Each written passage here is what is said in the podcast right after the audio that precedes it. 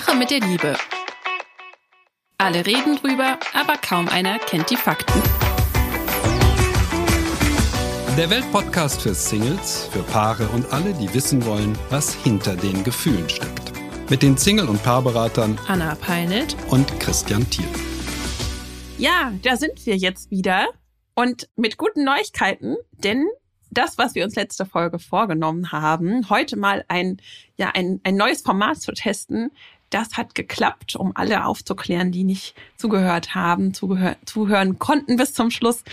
Wir hatten letzte Folge ja noch die letzten Fragen unserer Zuhörerinnen und einem Zuhörer beantwortet und sind dann mit der letzten Frage auf die Idee gekommen, lass uns doch einfach mal nachfragen auf der anderen Seite, was da wirklich los ist, um die ganze Situation besser einschätzen zu können. Wir wollen nämlich Richard aus Leipzig, das ist der Fragende, helfen, äh, seine Situation einfach besser machen zu können. Und dafür müssen wir ein bisschen mehr einschätzen können. Richard hat sich über sein Sexleben ein bisschen äh, beschwert bei uns. Und ähm, natürlich ist damit auch, steht damit auch die Beziehung in Zusammenhang. Und wir wollen ihm gerne helfen, hier Antworten für sich zu finden und auch seiner Frau, dass da einfach wieder ein bisschen mehr Glück in die Beziehung einkehren kann und ähm, das ist so das erste Mal, dass wir beide das zusammen so machen. Und deswegen bin ich persönlich heute schon ganz positiv gespannt. Und wie geht's dir, Christian? Ja, das ist ein, äh, eine tolle Geschichte, muss ich sagen. Man erfährt eben doch deutlich mehr, wenn man Menschen auch noch mal fragen kann und sie auch hören kann und ist auch innerlich dann noch mehr beteiligt. Ich versuche so ein bisschen jetzt nicht die Frage noch mal vorzulesen, das haben wir beim letzten Mal schon gemacht, sondern einfach noch mal darzustellen. Ähm, Richard möchte eher so alle zwei, drei Tage Sex mit seiner Frau und seine Frau ist aber eher bei einmal im Monat. Sie haben zwei Kinder, sie sind auch schon zwölf Jahre zusammen, also eine ganze Weile. Und Richard weiß einfach nicht, was er machen kann. Hm, er sieht keinen Weg, was er noch äh, machen kann, um seine Frau dafür zu gewinnen, dass es eben häufiger dazu kommt. Nun war beim letzten Mal schon klar, du hast dir einige Gedanken gemacht und damit wollten wir ja diesmal Und du anfangen. dir bestimmt auch? Ja, ich auch, ich auch, ich auch. Ich hatte ja nun in der Zwischenzeit tatsächlich die Möglichkeit, äh, mit Richard zu sprechen. Deshalb bin ich da etwas weiter. Aber ich bin ganz gespannt auf deine Ideen und das betonen wir natürlich nochmal, wir haben nur Ideen. Wir haben nur Ideen und ähm, ist ein Problem, das viele Paare haben, auch wenn wir es hier sicherlich in der Variante haben, die den meisten geläufiger ist, nämlich die Frau will seltener, der Mann häufiger, aber in der Praxis der Paarberatung ist der umgekehrte Fall, also dass die Frau häufiger will, der Mann seltener relativ häufig, nicht ganz so häufig wie der andere, aber doch sehr, sehr häufig.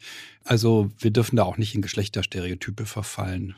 Anna, Ja. was machen deine, deine Ideen? Ich bin ganz gespannt. Also, um was ganz Wichtiges, was wir in der letzten Folge schon angedeutet haben, nochmal zu wiederholen. Äh, Wir gehen beide davon aus, dass beide unglücklich sind mit der aktuellen Situation. Dass es nicht so ist, dass, dass Richards Frau ähm, alle Monat einmal Sex äh, wirklich erfüllt.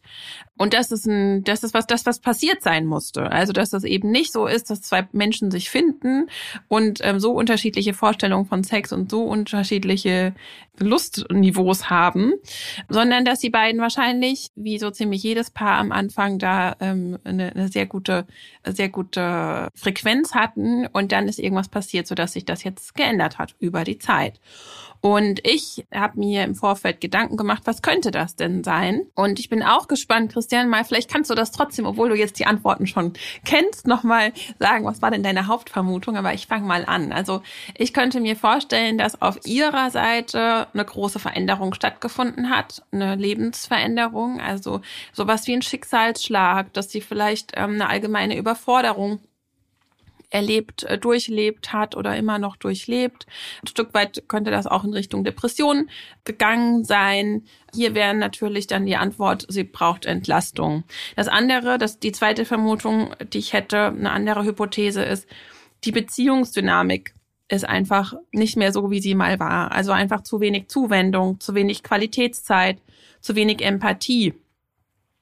Dann eine spannende Sache, die ich sehr gerne immer betrachte, ist die Polarität. Ich weiß, Christian ist da nicht der größte Fan von, aber ich finde so dieses so ein bisschen auch sich anzugucken, was sind denn für Rollen in der Beziehung da, die die Spannung auch ausmachen.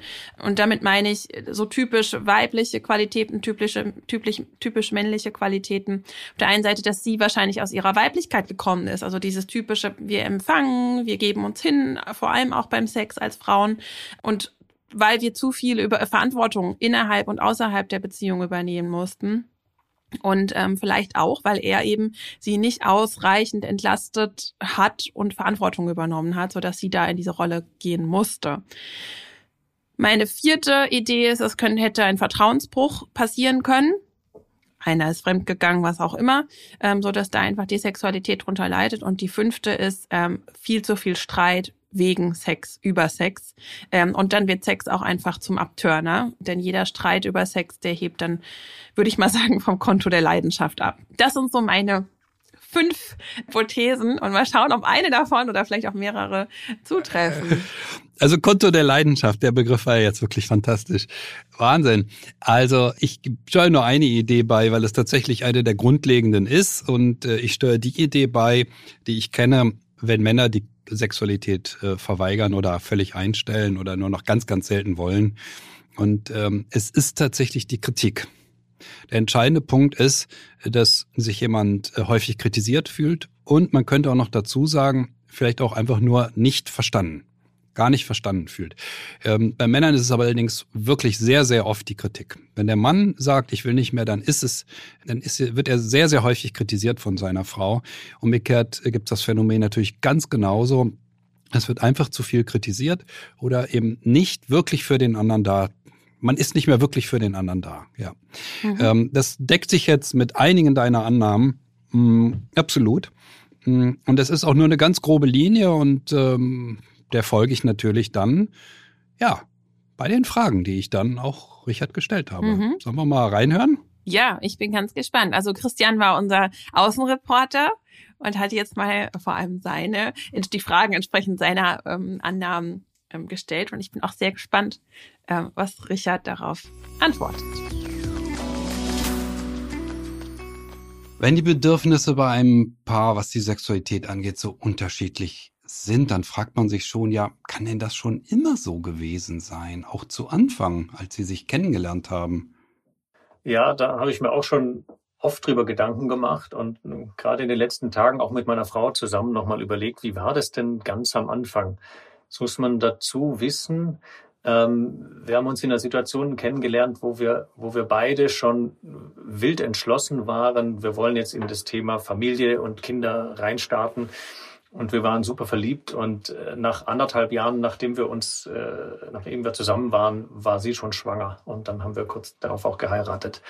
Ähm, also die Phase äh, der, der Paarzeit, bevor wir Kinder hatten, war relativ kurz. Nach einem halben Jahr Fernbeziehung waren wir dann ein Jahr, als wir zusammen gewohnt haben, ohne Kinder, waren wir viel unterwegs, haben wir viel, sind wir viel auf Reisen gewesen und da war das mit der Sexualität schon so, dass sich langsam angedeutet hat, dass es ein unterschiedliches Begehren gibt, aber auf einem ganz anderen Niveau.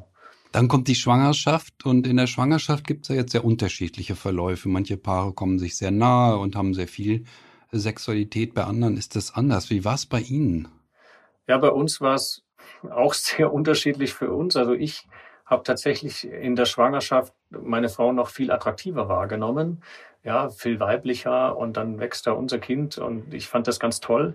Sie hat sich in ihrem Körper da nicht so wohl gefühlt und ich weiß nicht, was dann hormonell auch noch passiert ist. Also sie hatte während der Schwangerschaft gar keine Lust mehr plötzlich, also von einem Tag auf den anderen. Ähm, war für mich hart, aber habe ich an der Zeit einfach akzeptiert, weil ich gesagt habe, okay, das ist jetzt so, das ist bestimmt eine hormonelle Sache und das geht ja dann auch wieder vorbei. Also es ist ja nur auf Zeit. Das war schwierig, aber ich habe es jetzt erstmal nicht hinterfragt. Es ist noch die Frage, ob das wirklich eine hormonelle Sache ist. Das ist ja eine beliebteste Interpretation in unserer Kultur. Hm, sie hat sich in ihrem Körper nicht wohlgefühlt, würde ich jetzt persönlich viel, viel wichtiger nehmen. Was ist da los? Warum sollte sie sich in ihrem Körper nicht wohlfühlen? Das ist doch was unglaublich Schönes, wenn eine Frau schwanger ist. Viele Frauen genießen das auch. Hm, ich sehe immer mehr die psychologische Seite des Ganzen mhm. Als ähm, die, ja, die biologische wird gerne vorgeschoben, vermute ich.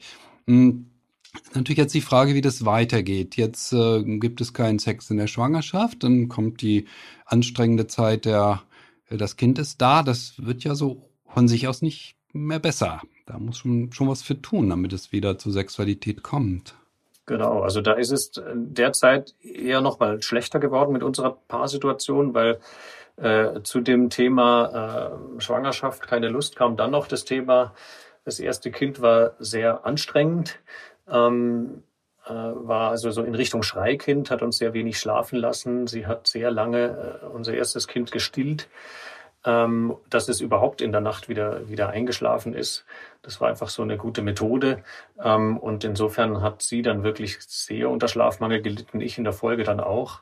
Ähm, und da war dann an Sex eigentlich kaum zu denken. Das habe ich dann das, die, die Lösung, die ich dann angestrebt habe, war ja so, so, so bald wie möglich, sobald es irgendwie möglich war, mit abgestillt und Fläschchen äh, dann zu versuchen, dann den ein oder anderen Abend oder dann auch mal ein Wochenende zu organisieren, wo dann doch die Schwiegereltern kommen konnten und wir in ein Hotel gegangen sind und dann waren dann wieder die, die Erwartungen sehr unterschiedlich. Ich dachte, super, jetzt sind wir endlich für uns alleine. Tolles Hotel, ein großes Bett und sie dachte nur, super, ein Bett und ich kann schlafen. Das kann man sich gut vorstellen. Und ähm, wenn ein Paar mal über ein Jahr keine Sexualität mehr hatte, dann ist es schwer wieder zu starten. Und ähm, dazu kommen unterschiedliche Bedürfnisse, vielleicht auch unterschiedliche Bedürfnisse, wie schnell man sich jetzt näher kommt. Hm, es wirkt so ein bisschen so, als wenn da jetzt doch zwei Menschen auf zwei unterschiedlichen Planeten schon leben. Also was die eigenen Bedürfnisse angeht in der Sexualität. Hm, haben Sie das zu der Zeit besprechen können? Waren Sie im Gespräch darüber oder haben Sie das sozusagen still miteinander ausgemacht? Wir haben das schon besprechen können. Zu der Zeit habe ich dann auch angeregt, dass wir eine, dass wir eine Therapie machen. Wir waren dann bei einer Paartherapeutin. Ähm, das hat uns ehrlich gesagt an der Stelle nicht so viel gebracht. Äh, die Idee war dann, ja, Sie müssen mehr Raum für sich sich auch geben, sicherlich ein, ein, richtiger Tipp, ja, und, und auch ihre Paarzeit priorisieren gegenüber der Familienzeit ähm, und auch über ihre sexuellen Wünsche sprechen. Das war dann aber nicht so richtig fruchtbar, weil sie wollte da an der Stelle gar nicht drüber sprechen und gar nicht drüber nachdenken, ähm, sondern es war einfach aus ihrem Kopf weg, ja. Das ist interessant, was die Kollegin da gemacht hat. Hm, das klingt so ein bisschen sehr altertümlich so nach, ich gebe jetzt mal einen Tipp. Ich bin da ja sehr, sehr, sehr, sehr vorsichtig als Berater. Denn ähm, meine Hauptaufgabe sehe ich darin herauszufinden, was eigentlich los ist und warum. Warum zwei Menschen, die sich lieben und die beschlossen haben, eine Familie zu gründen, an einem Punkt sind, wo sie nicht mehr in der Sexualität wirklich gut zueinander finden. Dieses Warum ist eigentlich mein entscheidender Punkt. Warum ist es so? Was hat das mit ähm, den unterschiedlichen Biografien zu tun? Was hat das mit dem Mann zu tun? Was hat das mit der Frau zu tun? Was hat es mit dem Umgang miteinander zu tun? Ja. Aber jetzt so ein Tipp, machen Sie mal dies oder das oder jenes, das wäre mir jetzt nicht über den Lippen gekommen so schnell. Gut, der Standardtipp, den kennt man, das ist, da sagt man dann, naja, verabreden Sie sich zur Sexualität, wenn Sie viel Stress haben oder wenn Kinder klein sind. Aber dass das bei Ihnen nicht funktioniert hat, das ist ja zu offenkundig. Hm, ich habe einen anderen Ansatz, das habe ich ja erläutert, aber vielleicht können wir damit, können Sie damit ja auch was anfangen. Hm, wenn ein Paar in der Sexualität an den Punkt kommt, hm, das klappt nicht mehr so gut, dann steckt da meistens etwas mehr dahinter bei den beiden Beteiligten. Kann das sein? Also Jetzt sind wir ja nicht mehr in der Situation, wo die Kinder ganz klein sind. Und es hat sich so in gewisser Weise auch normalisiert. Also wir haben ja wieder Sex, wir haben auch regelmäßig Sex. Es ist nur so, dass, dass sie sich eher überwinden muss, dass sie in diese Stimmung reinkommt. Wenn sie in der Stimmung drin ist, ist es auch gut für uns beide. Ähm, nur überlegen wir uns halt, ja, wieso ist denn das jetzt so, dass es, dass es jetzt aus einer Alltagssituation sich nicht spontan entwickeln kann? Ähm, wieso fühlt sie sich da eigentlich nicht bereit dafür, dass sie sich auf, sowas einlassen kann? Ich das ist interessant, weil also ich hätte diese Anforderung gar nicht. Weder würde ich es von Ihnen beiden erwarten und schon gar nicht würde ich es von Ihrer Frau erwarten. Warum? Sollte eine Frau, die ja, nach allem, was ich weiß, ja auch noch einen Beruf hat, ja, und zwei Kinder und sich darum mehr kümmert als der Mann, wie üblich. Warum sollte die ähm, am Ende des Tages jetzt das dringende Bedürfnis haben, über ihren Mann herzufallen, aus dem Alltag heraus, mal so spontan. Das ist eine Geschichte, die bei jungen Paaren ohne Kinder locker vorkommt, klar, aber doch nicht, wenn sehr viel Stress ist. Es könnte sein, dass sie Erwartungen an sich hat, die nicht realistisch sind. Es könnte sein auch, dass sie beide da Erwartungen haben, die nicht ganz realistisch sind. Hm, also es ist völlig normal, wenn man sich nicht, ich will nicht sagen, ich muss mich überwinden, um Sex zu haben, aber ich fühle mich gar nicht in der Stimmung so sehr, aber ich würde mich gerne ankuscheln. Das wäre ja mal eine spannende Frage. Passiert so etwas zwischen Ihnen? Ja, also die Diskussion hatten wir auch. Sie, es gibt jetzt zwei verschiedene Kategorien bei uns von Ankuscheln. Also im Sinne von, dass wir uns in den Arm nehmen oder mal zusammen vor dem Fernseher irgendwie äh, Arm in Arm kuscheln. So, das ist schon so, dass sie das auch mag und auch genießt. Ähm, nur wenn sich, wenn sich so andeutungsweise sowas in die Richtung entwickelt, also kommt da jetzt noch ein Kuss dazu, wo womöglich, wo womöglich die Zunge auch noch eine Rolle spielt oder so, dann ist es sofort so für sie so, dass ich habe den Eindruck, das Warnsignal, ah, der will ja doch nur Sex haben. Dann wird das jetzt sofort hier abgebrochen an dieser Stelle. Ähm, auch wenn ich irgendwie abends mal äh, schön Abendessen mache, wenn die Kinder schon im Bett sind und dann vielleicht extra romantische Atmosphäre machen will oder wie auch immer. Also sie, sie riecht das natürlich, äh, wenn da sowas im Busch sie ist. Sie scheint in Hab-Acht-Stellung zu sein, so klingt das. Also immer so ein bisschen, oh, es könnte und nein, und da muss ich aufpassen. Genau. Ähm, das klingt eher so, als wenn sie sich dadurch dann bedrängt fühlen könnte. Genau. Ja, das ist, das ist auch in anderen Situationen so. Also wenn, wenn sie, also was auch gar nicht mit, mit Sexualität zu tun hat, wenn sie das Gefühl hat, sie wird gedrängt zu irgendwas, äh, ist schnell, äh, ist schnell einfach eine Abwehrhaltung da. Und da muss ich dann auch sehr vorsichtig sein, dass ich nicht so wahrgenommen werde, als wenn ich jetzt irgendwas einfordere. Hm. Mir ist ja eins sehr aufgefallen. Ich äh, will es jetzt nicht bewerten, aber mir ist aufgefallen, dass Sie ja in ihrer Zuschrift auch schreiben, sie hat den Satz gesagt, na, also so oft wie sie Sex wollen, da wären sie doch bestimmt sexsüchtig. Ähm, das ist eine sehr unschöne Form, die Bedürfnisse des Partners äh, äh, auszudrücken. Also ich würde da eher verletzt drauf reagieren, weil das ist ja nun nicht ungewöhnlich, was sie sich vorstellen. Ähm, es klingt so, als wenn sie sich da sehr verteidigen muss. Und nein, ich bin doch ganz normal, alle sind so wie ich, äh, so klingt es. Und ähm, diese Verteidigungsstellung ist sehr auffällig. Das klingt so wie, ja, ich fühle mich sehr unter Druck gesetzt und ich muss mich jetzt hier unbedingt verteidigen. Ja, entspricht auch oft meiner Wahrnehmung. Äh, aber ich kann das auch, andererseits kann ich es natürlich auch nachvollziehen, wenn sich jemand unter Druck gesetzt fühlt, dann kommt er ja schnell in die Verteidigungsposition und dann geht natürlich gar nichts mehr. Ja. Und das ist jetzt auch meine, eigentlich so meine Herausforderung, wie, wie können wir beide irgendwie so die Situation ändern, ohne dass sie sich so unter Druck gesetzt fühlt. Hm, nun wäre ja meine Frage zunächst einmal, wie geht es Ihnen denn mit so einer Zuschreibung, dass Sie sexsüchtig sind? Ähm, brauchen Sie nicht vielleicht doch mal ein klares Wort von Ihrer Frau, die sagt, nein, nein, das ist, es ist, was sie machen, äh, also an Bedürfnissen äußern, ist völlig normal, mal abgesehen davon, dass ihre Frau den Begriff der Sexsucht komplett missverstanden hat. Sexsucht ist, wenn ein Mann äh, aus äh, Frustration des Alltags heraus zwanghaft Sexualität sucht und sich danach schrecklich fühlt also ein Kater hat. Das ist Sexsucht. Ähm, das ist bei Ihnen überhaupt und gar nicht der Fall. Ähm, was sie meint, wenn sie das sagt, ist, ah, du hast äh, ein viel zu hohes Bedürfnis. Und warum viel zu hoch? Das ist ganz normal. Es ist das, was zu Anfang auch zwischen Ihnen beiden normal war. Derjenige oder diejenige, die den Weg verlassen hat, ist Ihre Frau. Ihre Frau hat gesagt, ach nee, so viel, ich will nicht mehr. Und ähm, das ist schon ein bisschen erklärungsbedürftig, denn weil sonst fühlt der Partner sich ja vom Kopf gestoßen. Ja, also äh, das Gefühl in dieser Situation, ist schon ein bisschen her, als sie den Begriff gebraucht hat, diese Situation fühlt sich natürlich schon vor den Kopf gestoßen. Andererseits kann ich das ja selber auch einordnen und äh, ähm, im Prinzip kommt es ja gar nicht darauf an, wer ist jetzt da normal, weil es gibt einfach unterschiedliche Bedürfnisse. Jetzt müssen wir uns ja halt irgendwie ranrobben an, was können wir denn zusammen da erreichen. Also ich meine, sie hat ja auch schon, ich habe sie ja offen gefragt, was, was würdest du dir denn wünschen?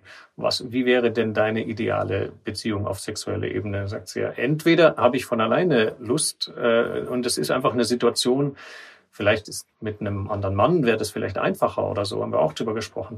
Wäre ja auch eine Idee. Ja? Vielleicht bin ich einfach der falsche Mann, der ihr keine Lust macht. Ähm, oder, oder ich wäre halt zufrieden damit, dass sie einfach nur alle vier Wochen oder alle sechs Wochen Sex hat. Ja? Wäre für sie in Ordnung, aber für mich ist es nicht keine erfüllende Beziehung. Ja. Mhm. Ja.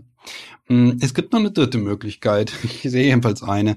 Ähm, es ist ja erkennbar, dass die Sexualität zu ganz konkreten Zeitpunkten seltener geworden ist. Es ist der Zeitpunkt der Schwangerschaft und das Kind ist da. Und ähm, das ist ja nichts Seltenes, dass Veränderungen im Paarleben dazu führen, dass die Sexualität nachlässt, dass das sexuelle Begehren nachlässt. Und die entscheidende Frage ist, warum ist das so? Das auf die Hormone zu schieben ist immer eine ganz leichte Angelegenheit. Es steckt aber oft auch etwas anderes dahinter.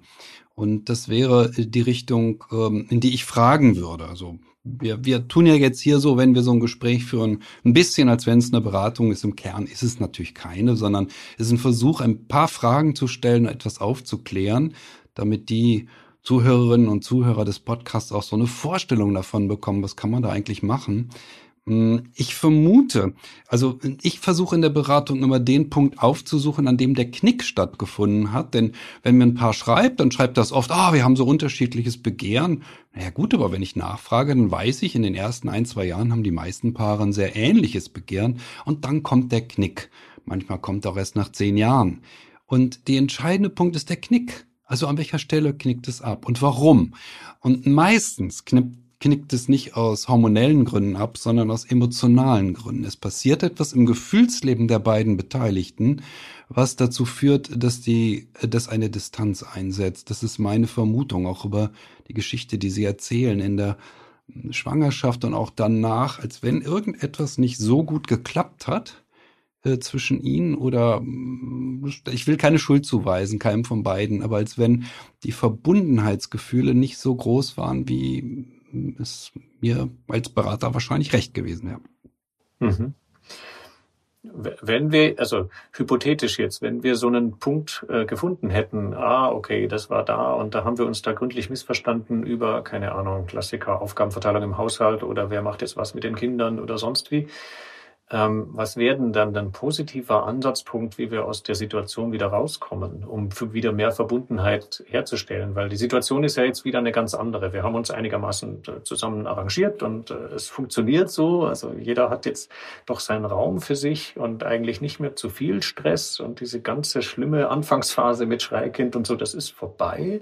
Eigentlich könnte es uns ja jetzt gut sein, aber wir müssen ja die Verbindung wiederherstellen, damit es wieder so ähnlich wird wie am Anfang. Mhm. Ich tauche immer hinein in die Welt der Gefühle. Ja, das ist mein Ansatz und das ist auch der Ansatz der modernen Sexualtherapie, dass sie sagt, was ist im Gefühlsbereich denn passiert? Und mich würde sehr interessieren, was damals für ihre Frau passiert ist mit der Schwangerschaft, ähm, warum das für sie so schwierig war mit der Sexualität und ich neige wenig zu der Annahme, dass es tatsächlich die Hormone waren. Ich nehme an, da ist was anderes passiert und was meistens passiert ist, dass ähm, die Veränderungen, die stattfinden, ähm, nicht gemeinsam stattfinden, sondern dass, hm, ja, einer möchte dies, der andere jenes oder einer fühlt dies, der andere jenes und dass man nicht mehr den engen Kontakt verspürt ähm, zum anderen. Ich habe das verstanden, dass das auf, von ihrer Seite aus eher so gefühlt wurde, wie auch oh, jetzt fühle ich mich doch zu meiner Frau ganz besonders hingezogen. Aber schon in dem Moment ist ja klar, in dem Moment fühlte sie sich eben ganz besonders nicht hingezogen. Und das muss ja Auswirkungen haben. Das muss Gründe haben dafür. Ähm, es kann sein, zum Beispiel, ich fantasiere jetzt ein bisschen, dass sie sich gar nicht so verstanden fühlte, zum Beispiel mit ihrer Körperlichkeit oder ihrem Unwohlsein, ähm, mit den Veränderungen im Körper. Es kann sein, dass sie eher abgewiegelt haben, auch hab dich nicht so. Ne? Das wäre jetzt so eine typische männliche Strategie.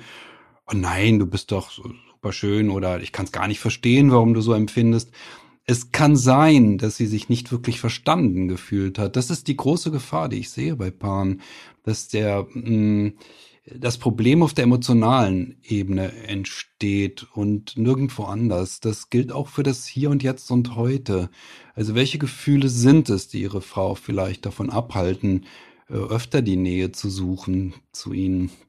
Das ist eine Anregung. Ich habe noch mehr Fragen und äh, die Zeit rennt mir davon. Ich sehe es, weil hier läuft bei mir die Uhr und äh, bei Ihnen wahrscheinlich auch. ich sehe dann, wie viel Zeit ist vergangen. Ähm, jetzt äh, würde mich doch sehr interessieren, also was einen großen Einfluss hat auf die Sexualität, sind auch Alltagszärtlichkeiten. Also begrüßt sich ein Paar wirklich noch, umarmt es sich, spürt man den Körper des anderen, äh, küsst man sich und nicht eben so auf die Wange, sondern eben wirklich äh, drei, vier, fünf oder wie John Gottman sagt, sechs Sekunden, ja, der Six Second Kiss. Hm, passiert das noch bei Ihnen oder ist das alles sehr stark zurückgefahren? Äh, ja und nein. also es passiert schon, dass wir uns in die Arme nehmen, auch besonders in so Situationen wie, ach schau, mit den Kindern läuft's gerade gut und die ist total süß gerade und hat das und das getan und wir freuen uns beide drüber. Dann nehmen wir uns spontan in den Arm und sagen, super, das ist jetzt eigentlich das, was wir gemeinsam haben. Aber sowas wie so ein John Gottman Six-Second-Kiss kommt im Alltag gar nicht vor, weil, weil wir, äh, also ich hätte das gerne, ich hätte das auch äh, gerne oft, aber es ist halt attribuiert bei ihr mit dem Thema, ah, das geht jetzt in Richtung äh, Sex und das will ich eigentlich jetzt nicht. Oh, da muss ich kurz unterbrechen, weil ich meine, also der Six Second äh, Kiss, den kann es geben, wenn sie aus dem Haus gehen und da kann es nicht zum Sex kommen. Das ist nicht logisch. Oder wenn sie nach Haus kommen.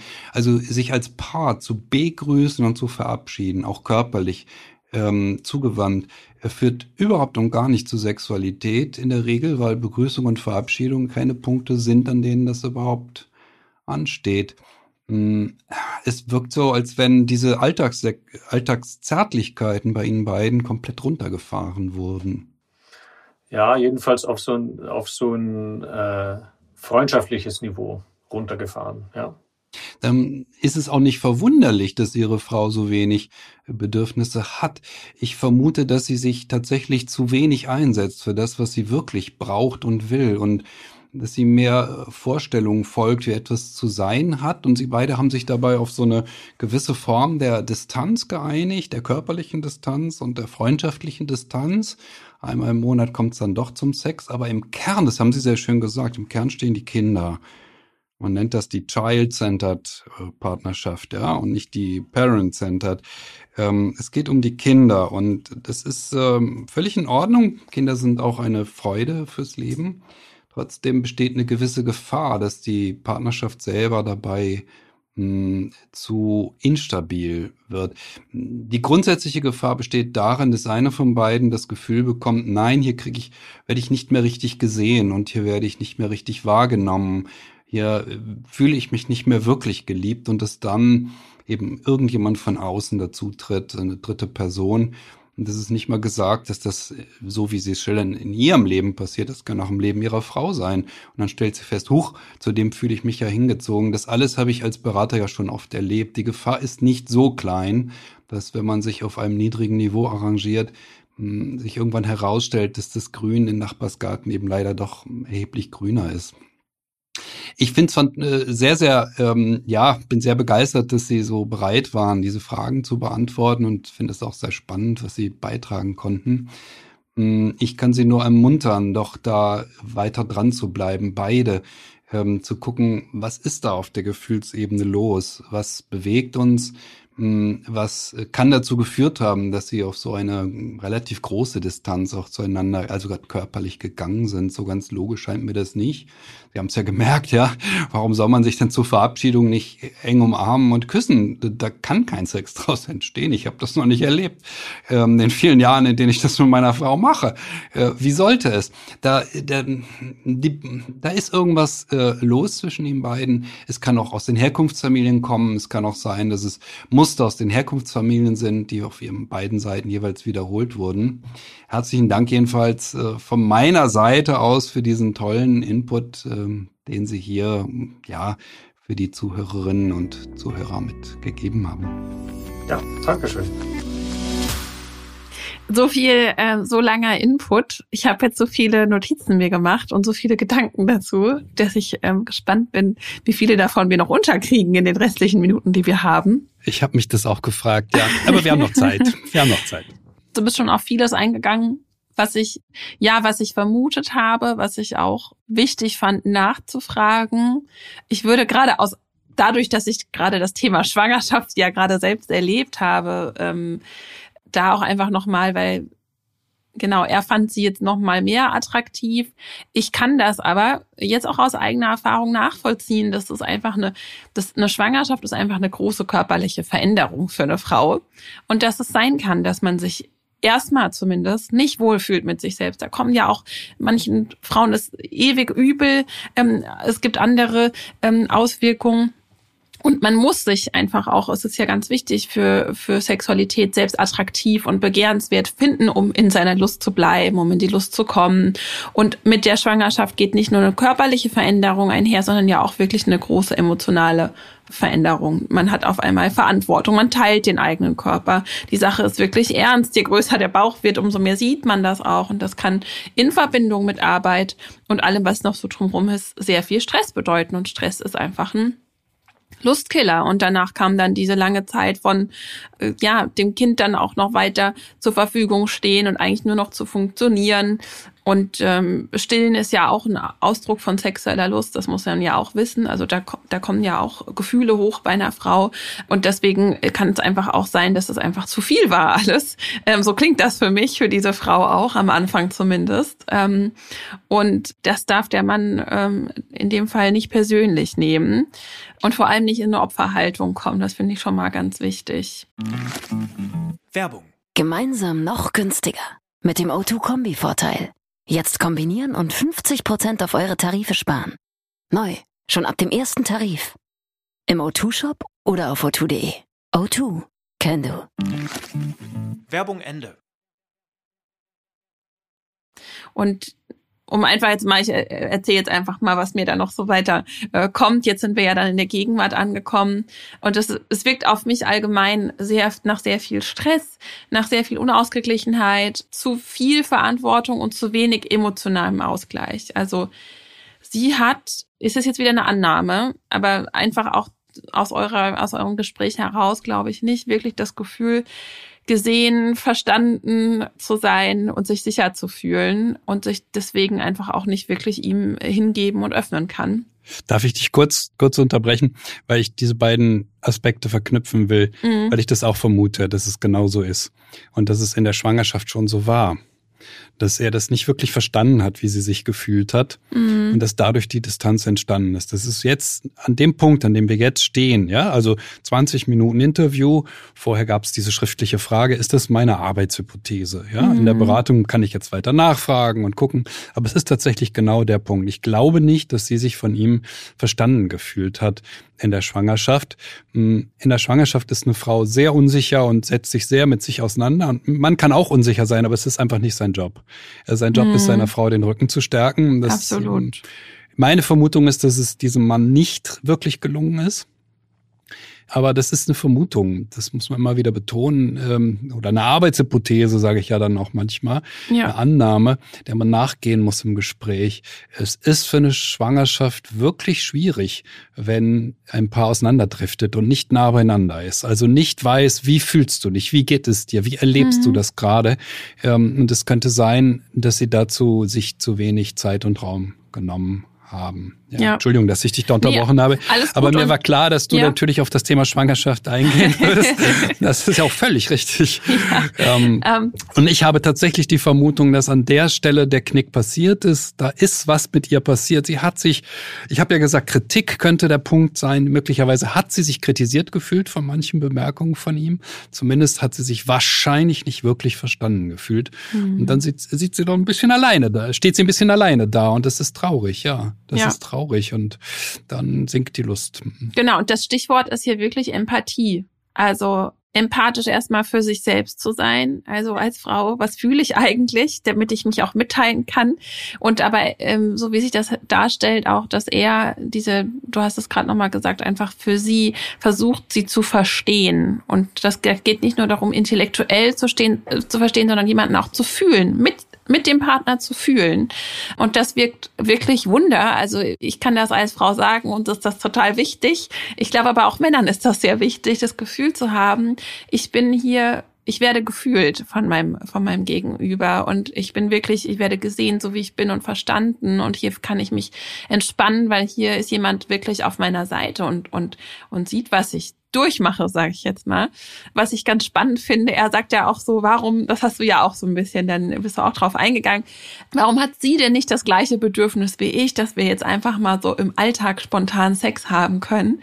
Und da gehe ich einfach davon aus, nach dieser langen Zeit, dass sie ihre eigenen sexuellen Bedürfnisse vielleicht auch einfach gar nicht mehr kennt. Also sie schwankt ja wirklich. Es gibt ja auch so, so, so ähm, wie nennt man das, Stages im Englischen, ähm, Phasen, die man so durchlaufen kann in der Sexualität, ja. Und da ist sie so meiner Meinung nach sehr zwischen, eigentlich passiert gar nichts, ich will eigentlich meine Ruhe haben und dann auch wieder Erholung, also sich erstmal zu erholen. Ähm, und das ist ja beides Abstinenz. Und da kommt natürlich kein Überschuss für Neugierde, für, für Umsetzung und, ähm, und, und, und dann die Bedürfnisse des Partners anders, die er, nehme ich an, auch wahrscheinlich sehr direkt oder ein bisschen nicht, nicht so empathisch dann vielleicht ihr auch ähm, das Gefühl gibt, es geht hier um sie, sondern auch eher einfach, lass uns Sex haben, äh, dass das eine zusätzliche Belastung ist. Denn hier ist die Frage, jammert er oder hat er vielleicht von vornherein gejammert, ja, und das irgendwie so ein bisschen unschön eben sein Bedürfnis kommuniziert? Oder hat er auch einfach das aushalten können, dass es eine Zeit lang eben jetzt um sie geht und um ihre Bedürfnisse? Und durch, durch diesen Druck wird sie ja immer wieder rausgeworfen. Gerade sie sagt ja, mein Bedürfnis ist eigentlich aus meiner eigenen Lust heraus, mit dir Sex zu haben. Das heißt, sie, sie will ja auch, also dahinter sehe ich zumindest diesen Wunsch auch. Ich will auch lustvoll sein. Ich will auch mich dir hingeben. Ich will auch, dass es spontan entsteht. Aber der Druck, der scheint mir einfach da sehr groß zu sein. Das hast du ja auch genauso richtig ähm, herausgearbeitet. Denn was passiert, wenn jetzt der Partner jammert, dann ist eigentlich ja nur, was sie macht, ist, ähm, dann gibt sie halt dem Jungen, was er braucht, sozusagen. Ja, und wir haben dann diesen, diesen, diesen, was du auch schon gesagt hast, also auf Druck. Wie reagieren Leute? Entweder sie, sie, ähm, sie fliehen das macht sie ein Stück weit, indem sie sich entzieht oder sie friert ein, auch. Oder sie geht in den Angriff und sagt, ja, also du bist eigentlich sexsüchtig. Oder sie macht es ihm recht. Und das ist einfach, so wirklich frei ist sie in dem Moment nicht mehr. Deswegen muss da ganz viel Druck raus, meiner Meinung nach auch. Ich muss doch noch mal was dazu sagen, wie die Sexualität denn bitte aus dem Alltag heraus entstehen mhm. soll. Einfach so, ganz spontan. Mhm. Das geht nicht. Das ist nicht möglich mit zwei kleinen Kindern. Es gibt für Paare mit zwei Kindern eigentlich im Kern nur noch geplante Sexualität. Mhm. Und ähm, dieses Spontane ist natürlich heute sehr verbreitet, weil, wenn wir den Mann mal nehmen, ich weiß nicht, wann er in die Sexualität gestartet ist, sagen wir mal mit 17, ja. Mit 34 hat er sie kennengelernt und äh, mit 36 ist er Vater geworden. Also nehmen wir mal an, das sind schon 19 Jahre Sexualität, Erfahrung mit Sexualität ohne Kinder. Und dann kommt die Erfahrung, ah, wie ist denn eigentlich Sexualität mit Kindern? Ja, geplant, na, wie denn sonst? Wann, wo ist denn, wo ist denn die, die Zeitlücke? Die wir mhm. füllen können mit unserer Sexualität. Das muss man planen, ja. Man muss sich verabreden. Und dafür gelten bestimmte Regeln, eben diese äh, alles darf, nichts muss, äh, wir kuscheln uns aneinander. Ja. Mm, aber es eben mit geplanter Sexualität zu versuchen. Und mir scheint es so, dass die beiden auch diesem Mythos aufsitzen von der, äh, von der Erotik, die einen so überkommt und dann fällt man übereinander her. Ähm, das funktioniert super, wenn, wenn es wenig Stress gibt und schon gar mhm. keine Kinder, aber für eine Familie ist es unrealistisch. Und habe ich mich gefragt, wie hast du dich wohl gefühlt bei der Geschichte mit dem Wochenende, das er da organisiert oh, ja. hat? Denn da wollte ich, ich jetzt auch so, drauf kommen. Ja, ich sah so richtig den Hollywood-Film vor mir in der Geschichte, ja? ja. Sie denkt, er denkt, was passiert? Ja. Äh, ja. ja. Also diese Erwartungen, die so unterschiedlich sind, das war doch irgendwie es ist jetzt vielleicht gemein, dass wir so drüber lachen, weil das natürlich ja. für das Paar gar nicht schön war. Mhm. Aber was hast du gedacht dazu? Also erstmal toll, dass er das initiiert hat, um mit einem äh, Lob anzufangen. Aber tatsächlich sind da einfach Erwartungen aufeinander geclasht. Und da ist ja dann einfach Streit, Frust äh, vorprogrammiert. Ja. Und. Ähm, das Ding ist, das gleiche gilt für dieses Abendessen, das Romantische. Das Wichtige ist ja, dass sie das Gefühl hat, ich mache das auch, damit du dich gut fühlst und nicht nur, dass ich bekomme, was ich brauche, ja. Und das könnte ich mir halt einfach sehr gut vorstellen, denn er sagt ja auch, sie riecht den Braten dann. Also er gibt ja selbst zu, ich mache das, damit ich dann Sex bekomme, ja. Und schön wäre, aus dieser Trockenheitsphase mal rauszukommen, dass sie sich wirklich entspannen kann und das Gefühl hat, wow, er hat mir heute jetzt, er hat uns mal was gebucht oder was zu Abendessen gemacht, ohne Erwartung, sondern es geht hier um mich. Also er sieht mich, er fühlt mich, er geht auf mich ein, ja. Sonst ist das ja wirklich so ein Ver äh, Verhandlungsding und da fühlt man sich dann einfach nicht gut. Und dann ist klar, das Schlafen ist vielleicht sie dann, für sie dann einfach dieses Ablenkungsmanöver. Ach, ich, ich schlafe jetzt hier lieber, weil eigentlich müssten die beiden für so ein Wochenende gemeinsam in die Gestaltung gehen. Also wir können, wie können wir uns dann überhaupt mal wieder einander zuwenden? Also nicht nur das so wie als Stundenhotel jetzt sehen, sage ich mal, ja, sondern dann auch einfach da gibt's da vielleicht Wellness, können wir spazieren gehen? Wie können wir denn unsere Liebe wiederherstellen, unsere Verbindung herstellen? Und ich hätte eine Idee. Ja. Ich hätte den beiden Folgendes geraten. Denken Sie doch mal bitte darüber nach, nach einem Jahr kein Sex, ja. Wie war denn das eigentlich, als Sie 17 waren? Sind Sie da über den ersten Sexualpartner gleich hergefallen? Ja, ich hätte zu unglaublicher Langsamkeit geraten. Ich ja. betone das ja, dass ich nicht oft Ratschläge gebe, aber manchmal tue ich das wirklich gerne und das ist einer davon. Also, wie wäre es denn, im Bett zu liegen und sich nackt aneinander zu kuscheln? Wie wäre es denn, den anderen einfach mal zu streicheln, sich zu küssen? Und mehr muss überhaupt nicht passieren. Das ist doch schön. Es ist viel mehr als vorher. Es ist Zeit für sich und kein Druck. Hm, der Druck scheint mir das Problem zu sein. Und es kann sein, dass beide den Druck haben, dass sie auch denkt, eigentlich müsste ich jetzt. Und er denkt, jetzt muss doch endlich und ähm, dass vielleicht auch beide da bestimmten Klischees folgen. Das wäre jetzt wieder so ein Punkt für unseren Mythen-Button. Ja? Also ja. wir haben dann eben auch bestimmte Vorstellungen im Kopf. Ähm, ja, aber wir konnten das doch vor einem Jahr noch, da war das doch noch so und so und jetzt müssen wir auf Knopfdruck gleich wieder. Nein, so ist unser Gefühlsleben nicht und wir müssen uns wieder aneinander gewöhnen, an die Intimität, an die Vertrautheit und ah, so ist das jetzt wieder, wenn wir äh, zusammen im Bett liegen. Das scheint nicht gut funktioniert zu haben und es tut mir auch sehr leid, dass es passiert ist, denn das überschattet ja dann die weiteren, das weit, die weiteren Jahre ja regelrecht ähm, und vielleicht auch bis heute, ja, durch diesen Druck, der sich da aufgebaut hat. Ähm, und hm, es kann sein, dass sie sich unter Druck setzt selber. Es kann sein, dass sie sich unter Druck gesetzt fühlt. Und ähm, das alles, dem allen müssten die beiden mal nachgehen, ja. Ja, ich nehme mal an, ja, ich nehme mal an, dass alles äh, um den Druck herum da präsent ist. Und ähnlich wie mit dem Sex, äh, Six-Second-Kiss, ja. Also dieses, er hat wahrscheinlich versucht, das in den Alltag so mal einzubauen und dann gedacht, jetzt geht's auf den Küchentisch oder was auch immer danach. Aber das ist ja, ähm, also sie braucht offensichtlich das Gefühl, um aus dieser, ich spreche jetzt hier schon fast von Angst, die sie verbindet mit, mit Sex, da rauszukommen, dass er wirklich sagt, hey, ich möchte dich jetzt einfach nur mal küssen und ich will gar nicht mit dir jetzt schlafen, ja, ihr, ihr einfach dieses Gefühl zu geben von, okay, hier ist keine Erwartung an mich, außer einfach, dass wir uns jetzt näher kommen. Genauso wie dieses nackt äh, aneinanderlegen. Ähm, und ich erwarte nicht von dir, dass es weitergeht. Ich möchte jetzt einfach nur dir nah sein. Und dann wird sie sich auch ganz anders entspannen können. Also bin ich mir ziemlich recht sicher eigentlich. Das ist jetzt meine ja, Vermutung. Natürlich kommt da auch immer so ein bisschen was Biografisches raus, ja. Aber ich kann mir, ich kann, also einfach, ich kann da mitfühlen und denken, ja, also das würde mir jetzt dann gut tun äh, in dem Moment, wenn ich mich so unter Druck gesetzt fühle. Und das Ding ist ja auch nochmal, ich habe schon mal gesagt, das ist jetzt, ich teile jetzt ein Geschlecht da auf, das kann auch andersrum sein, aber in den meisten Fällen brauchen wir Frauen Entspannung, um Sex haben zu können und Männer entspannen Sex auch äh, gerne mal, ja. Also wir brauchen einen Grund, äh, der Mann vielleicht eher einen Ort. Und ähm, um das jetzt mal ganz überspitzt zu sagen. Und ähm, deswegen braucht sie auch im Alltag einfach Entlastungsphasen. Sie braucht Entspannung, sie braucht Zeit für sich, für ihre Weiblichkeit, für Ruhe, für Sinnlichkeit. Ähm, und er muss ihr dafür die Dinge auch also abnehmen, ihr signalisieren, ich bin da, ich halte für dich den Raum, ich unterstütze dich dabei, dass du erstmal wieder zu dir findest, zu deiner eigenen Lust, damit wir uns da wieder auf so einem Lustniveau begegnen können, was nicht nur meins ist. Wenn man, wenn man als Frau denkt, ich muss hier alles unter Kontrolle haben, im Griff haben, dann kann man sich einfach nicht so gut dann dahin geben. Dann kommen Sorgen, unerledigte Aufgaben dazu und sich dass sie sich selbst auch erlaubt, ich darf jetzt mal abschalten, ich darf mir Zeit nehmen, ich darf jetzt an mich denken, ich darf auch Lust haben.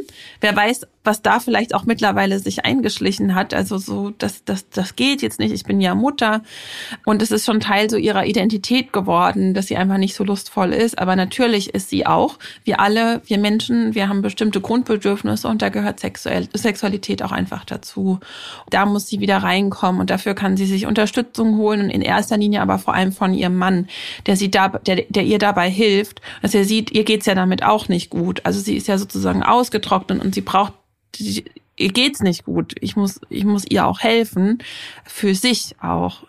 Ja, also das, das zum Thema so dieser, diesem ganzen Erwartungsdruck, denn sonst ist das ja wirklich wie so ein Damoklesschwert, was da über ihr schwebt. Ja, also sie können nicht Abendessen, sie können sich nicht küssen, sie können eigentlich gar nichts machen, ohne dass da irgendwie nicht irgendwie eine Erwartung mitschwingt. Ja, das war jetzt eine sehr engagierte Rede von dir, äh, auch nochmal für Sie und das hat ja. mich sehr gefreut. Und äh, ich glaube, mh, es ging ja wirklich darum, allen, die hier zuhören, ein bisschen was mitzugeben mhm. ähm, zum Thema Partnerschaft, zum Thema, wie entwickeln sich langjährige Partnerschaften, ähm, langjährig, muss man vielleicht auch noch deutlich sagen, was das eigentlich heißt. Ähm, denn die beiden sind ja über die zehn Jahre jetzt hinüber, sie sind bei zwölf. Ab zehn Jahren sagt die Forschung, also wir haben es mit einem mittelalterlichen Paar zu tun. Also sie haben eine mittellange Partnerschaft. Ja, ist noch keine lange, mhm. ja, ist eine mittlere. Ich weiß noch ganz genau, wie meine Frau und ich zehn, über zehn Jahre zusammen waren. Und ich dachte, wow, endlich ein Paar ne, mit einer mittleren Länge. Immerhin mal. Also alles bis dahin gilt noch als kurz. Und man merkt, dass da eine andere Dynamik auch oft einsetzt. Äh, bei diesem Paar ist es früh eingesetzt mit der Sexualität, die zurückging, aber bei vielen Paaren ist das so ein ganz langsamer Prozess. Ich habe das ganz oft, dass nach zehn Jahren so ein, so ein Knick kommt. Mhm. Wir hoffen ja ganz sehr, dass wir jetzt eine Menge mitgegeben haben für alle, die sich in langjährigen Partnerschaften befinden. Aber aus Sicht der Singles ist das ja vielleicht auch nicht verkehrt, was wir hier gemacht haben, denn die wollen ja gerne mal eine langjährige Partnerschaft haben. Und ich predige das immer wieder. Das Studium der Liebeswissenschaft beschäftigt euch mit der Liebe, beschäftigt euch mit dem, was da kommt, damit ihr mehr wisst darüber, was die Zukunft bringen kann für Probleme auch in der Partnerschaft, wie man die handeln kann. Und ich hoffe, dass auch die Singles gut zugehört haben und dran geblieben sind, auch wenn sie nicht in der Lage sind, sich in einer so langen Partnerschaft gerade zu befinden. Mhm. Ja, Absolut. Also und ich finde dieses, was du vorhin nochmal gesagt hast, wirklich dieses Prinzip der Langsamkeit ganz, ganz wichtig. Also das ist ja auch für Singles raten wir das immer wieder, nähert euch langsam an. Und für, ähm, für dieses Paar finde ich das auch ganz wichtig, ähm, da Langsamkeit reinzukriegen, Entspannung ähm, und sich einander wieder wirklich anzunähern. Denn er hat ja auch gesagt, eigentlich müssen wir Verbindung wiederherstellen. Er weiß es ja eigentlich, ähm, was zu tun ist. Und jetzt müssen die beiden schauen, wie. Und äh, dabei wünsche ich Ihnen auf jeden Fall viel Erfolg und alles Gute für Richard und für seine Frau. Ja, da schließe ich mich natürlich an. Also ja, man nimmt schon Anteil. Das ist ja absolut. Und das ist ja schön, dass er sich, das ist ja das dürfen wir ihm hoch anrechnen. Also er darf noch viel, vieles besser machen und sie auch. Ähm, aber dass er den Schritt schon gegangen ist und gesagt hat, ich frage jetzt hier mal und ich stelle mich bereit, dass äh, auch ich, ich zeige mich verletzlich hier. Ja, das ist auch eine sehr intime.